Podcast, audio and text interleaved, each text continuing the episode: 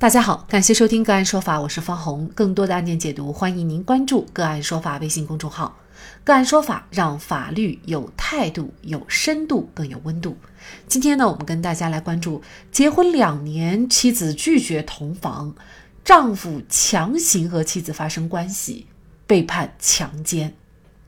二零零六年十月，孙建军经人介绍与被害人小金相识。二零零八年九月，因为女方父亲未获得拆迁利益，小金在其父亲的逼迫下与孙建军结婚。在领取结婚证书的当晚，孙建军提出要与小金发生性关系，遭到小金的拒绝。之后，双方从未共同生活，财产也各归自己所有。两人结婚一年多以后，二零一零年三月，小金向法院起诉离婚。同年五月十八日，法院认为双方感情尚未达到破裂程度，驳回小金要求与孙建军离婚之诉，双方均未上诉。被害人小金原拟过了六个月再起诉离婚。二零一零年六月十四号十三点左右，孙建军至小金工作单位门口，强行将小金拉上出租车。带至孙建军的暂住处，趁着酒劲，采用言语威胁、殴打等手段，强行与小金发生性关系。二零一六年六月十五号凌晨，公安机关接群众报警以后，至现场将小金解救，同时将孙建军抓获。民警在抓获孙建军的时候，孙建军的表情十分惊讶。他问民警：“是不是抓错人了？”他根本没有做啥。当他听说妻子报的案的时候，很不以为然。他认为这是夫妻之间的事儿，两口子的事儿，警察管得着吗？夫妻关系存续期间，一方强行和另外一方发生性关系，是强奸还是两个人的家事呢？就这相关的法律问题，今天呢，我们就邀请北京前程律师事务所律师徐新教授、大案刑辩团队律师、阿里巴巴员工王某文涉嫌猥亵案辩护律师刘章和我们一起来聊一下。刘律师您好。哎，您好，方记者。好，非常感谢刘律师哈。这个丈夫孙建军呢，他强行和妻子小静发生性关系之间，呃，在我们看来，这样发生性关系是一件很正常，或者是说不发生性关系就不正常了啊。那么这样的行为构成强奸罪吗？强奸罪的构成要件呢，它就是违背妇女的意愿，采用暴力威胁或者其他的手段强迫啊妇女发生性关系的这么一个罪名。这个案子呢，苏某呢，他确实采取了言语威胁、殴打的手段，强行跟这妻子小金发生性关系，他已经完全符合了，呃，强奸罪的构成要件，呃，理论上没有任何的问题。但可能引发争议的呢，就是强行发生关系呢，是发生在两个人还有名义上的婚姻关系，呃，期间发生的，这个我们称之为是叫婚内强奸的一个问题。婚内强奸的问题呢，在刑法这个理论界呀，还有司法实践当中呢，一直以来都是一个有争议，呃，然后界定呢也是有各种各样的观点的这么一个问题，因为它的特殊性就体现在您刚才讲的，妻之间发生性关系本身就是呃应有之义，既是伦理上的，我们几千年来理所应当，呃天经地义，虽然没有明确的。一个法律说啊，妻子必须跟丈夫发生性关系，呃，但是呢，其实从法律条文来讲的话，是能够推出来的，因为法律对于夫妻的义务是叫忠诚义务，就是指的不能跟婚外的其他人发生同居、发生性关系。那潜台词反过来呢？那你不能跟婚外的，那你你只能跟婚内的人来发生同居。其实从法律条文也是能推理出，是有发生这个性行为的这个权利，甚至是法律上的义务的。那么在这种背背景下，发生了丈夫对妻子强行的强奸，是不是按照犯罪来处理的话，确实争议非常大啊。有的呢就是认为这是进入婚姻，就是包括了随时随地的。发生性关系就不视为是违背妻子的这种性方面的意愿，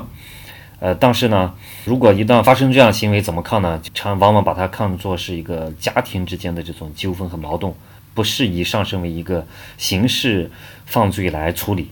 啊，但是呢，就像本案孙某这种情况呢，它的特殊性呢是婚姻的建立，小金呢就不是自愿的跟这个孙某建立的。而且呢，在建立之后呢，双方从来没有共同生活过，财产也都是各自归各自所有。还有呢，还发生了小金起诉，呃，虽然是被驳回了啊，形式上还是在婚姻期间，但是呢，小金还是想着要等六个月的这个期间满了之后再次起诉啊，因为这是法律限制的啊，驳回之后只能是六个月之后再提起。那么在这种背景下，其实双方已经不存在一个正常的婚姻关系。所以呢，在这种情况下呢，正常的我们社会观念上的这种已婚妇女对于另一半的呃性自主权的这种概括的这种承诺，其实是不存在的。那么这种情况下呢，我们司法实践也是采取这样的立场，对于这样在离婚诉讼期间，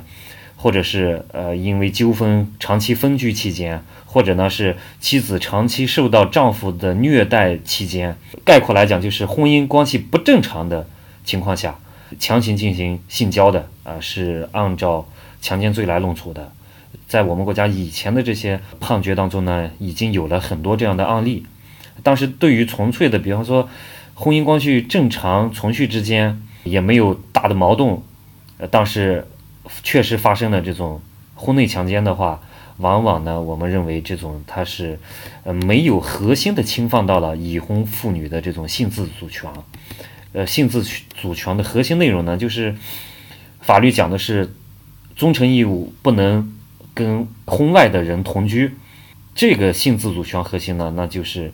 反过来跟结婚的另一半是可以发生这样的关系的，即便呢有手段有强迫有强制性，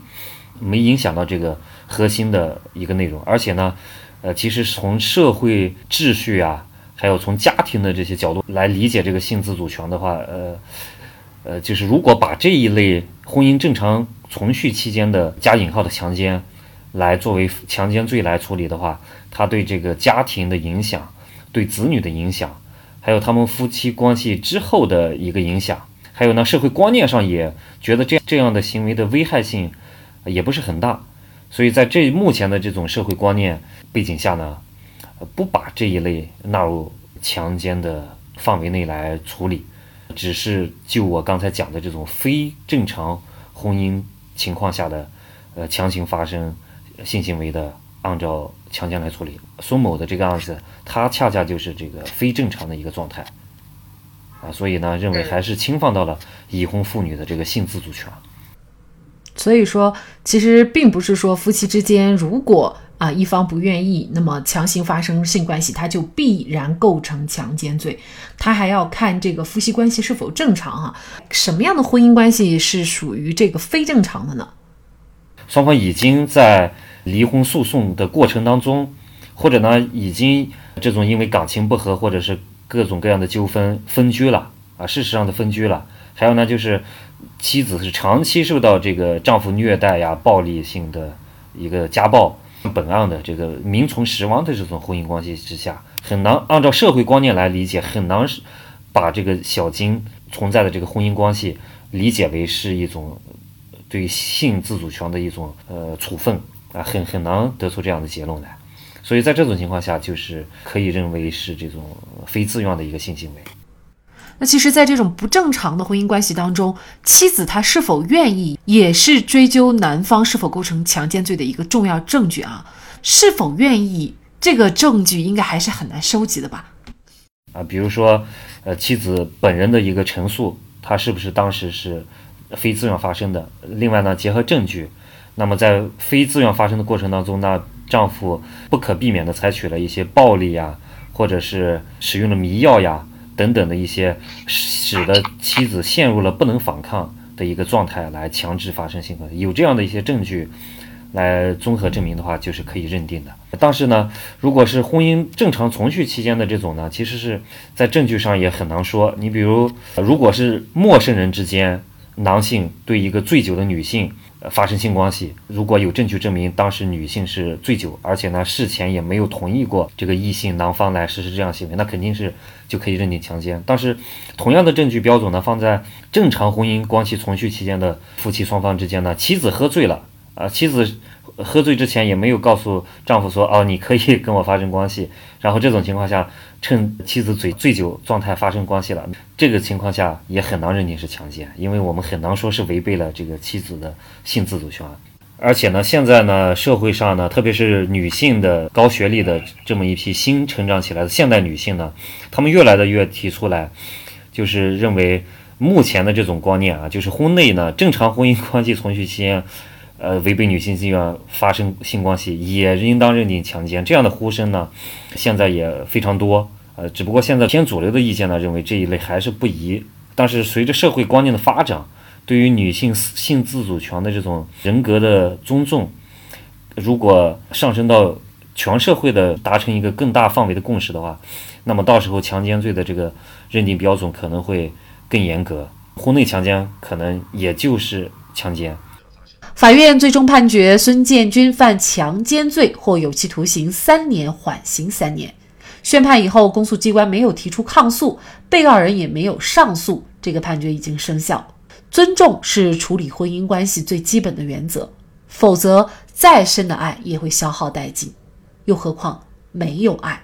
没有尊重就没有爱。善待妻子，才会成就最好的人生。